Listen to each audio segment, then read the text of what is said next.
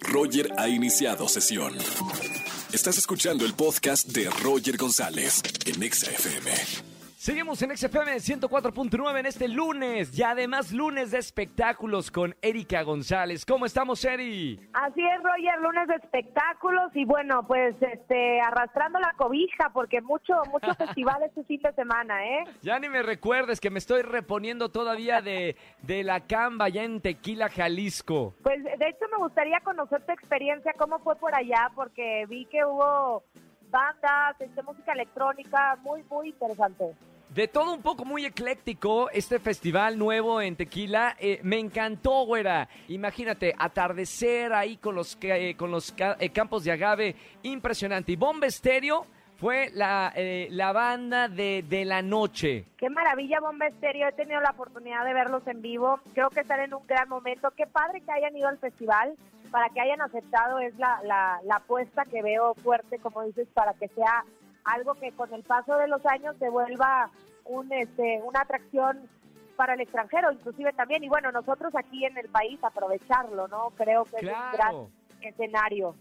Totalmente. Y ahora, acá en la Ciudad de México, tú que estabas en, la ciudad, también por otra parte teníamos otro de los festivales más importantes del país, el Emblema. ¿Qué tal estuvo? Exactamente, justo en el Emblema, pues una gran cantidad de, figuras internacionales, muy popero ahora, porque también de pronto tenemos otros festivales que combinan ciertos géneros, donde algunos se pueden sentir más cómodos que otros, pero creo que en esta ocasión iba todo más homogéneo, es decir, teníamos un, una web y cerrando el festival, obviamente los Backstreet Boys, que son ícono de la época también, este, de los noventas, y ahora está acá con un buen show y espectáculo, muy coordinados ellos, pero bueno, también con la presentación, por ejemplo, de una Dana Paola, que antes en ese mismo recinto, quizá en otros festivales, se había presentado y pues hasta la habían abuchado, ¿no? Y ahora el recibimiento totalmente fue distinto, inclusive ella también está en otra etapa de su carrera, creo yo, lloraba en el escenario, imagínate cantar Mundo de Caramelo, la gente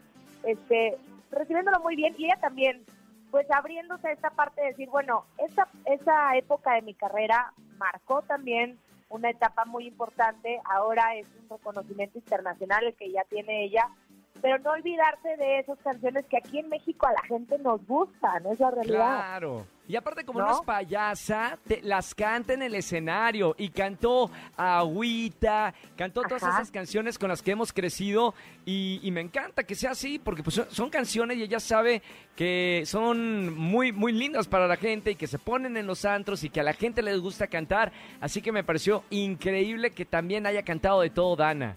Lo hizo muy, muy bien. Y sabes también a quién le fue muy bien. En el escenario fue a Sebastián Yatra pero ya cuando se bajó del escenario no le fue muy bien. Pues resulta que se quedó sin voz, ha estado trabajando mucho, ha tenido una agenda saturada y hace mucho tiempo dice que no le pasaba, pero ahora con los cambios de clima y el no dormir bien, que es muy importante, pues se quedó afónico, pudo hacer el show afortunadamente.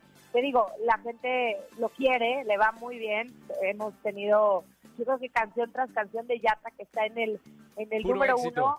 Exacto, que es éxito. Y bueno, pues ahora el cuerpo le dijo, a ver, como calma, hay que descansar bien, si no, no puede seguir adelante. Oye, por cierto, hablando de Yatra, que atendió a la prensa, inclusive en el aeropuerto, pues le preguntaban por un video pornográfico, un video para adultos, que decían que era, eh, que era de él, ¿no? Este, bueno, salió y habló del tema, no se trata de él. Ahora, te quiero contar también, pues te digo que mucha música de los premios Billboard, y bueno, aunque es un concierto bueno, un concierto, un programa de televisión donde premian lo mejor de la música internacional, los Billboard Music Awards 2022, vimos un, un reparto de artistas, de, de mucho rap, de mucho este, afroamericano también, pero no dejar de lado los latinos que tuvieron también presentación por allá. Becky G, que le fue muy bien, la verdad creo que ha crecido enormemente al verla en el escenario, pues no era fácil, ¿no? O sea, se notaban los nervios de varios, como por ejemplo... Machine Gun Kelly le temblaba la mano y dices, ¿cómo? No puede ser que sea así de nervioso, pues sí. Y Raúl Alejandro, que también este pues ha venido con varios éxitos y lo invitaron, estuvo ahí, eh, eh, hizo un mix de dos canciones de dos de sus éxitos y bueno, estuvieron ahí dándolo todo. Está bien, mucho mucha música en este fin de semana y me encanta porque eh, se está reactivando otra vez los festivales de música, los conciertos, las premiaciones y que viva la música que nos hace tanto, tanto, tanto bien, ¿no? Y, muy felices. Así es, y bueno, nosotros que somos amantes de la música, pero ahora hablando de reactivar espectáculos, quiero nada más terminar con el espectáculo nacional y el teatro eh, Silvia Final, que está en Caperucita, ¿qué onda con tu abuelita? Y que esto ha sido tema de conversación y polémica. Y también salió o saltó a raíz de que en la presentación que iba a tener a prensa, porque al público ya lo había hecho presentación, en la, que iba a tener para prensa no pudo estar en el escenario porque tuvo problemas de salud, problemas con la presión. Entonces ahí, bueno, vino una cantidad de comentarios si debería o no debería estar. El chiste es que ahora lo hizo este domingo, se vio mucho más recuperada de salud y eh, bueno, la gente la sigue ovacionando. Quienes van al teatro y la ven, le aplauden como, como lo es al final la gran diva de una primera actriz. Es una leyenda. Qué bueno que, puede estar ahí compartiendo el público, bueno, su público que ha crecido también con ella. Me parece increíble. Buena, hasta entonces el próximo lunes seguimos hablando de más espectáculos. Te mando un beso con mucho cariño y tus redes sociales para la gente que nos está escuchando. Síganme arroba Eri González, ahí estoy con ustedes, por ahí platicamos también de todo lo que pasa y nos escuchamos el próximo lunes. Bye. Bye, güerita. Eh, mañana nos vemos en Venga la Alegría también con Erika González. Todos los espectáculos lo tiene ella. Escúchanos en vivo y gana boletos a los mejores conciertos de 4 a 7 de la tarde por Exa FM 104.9.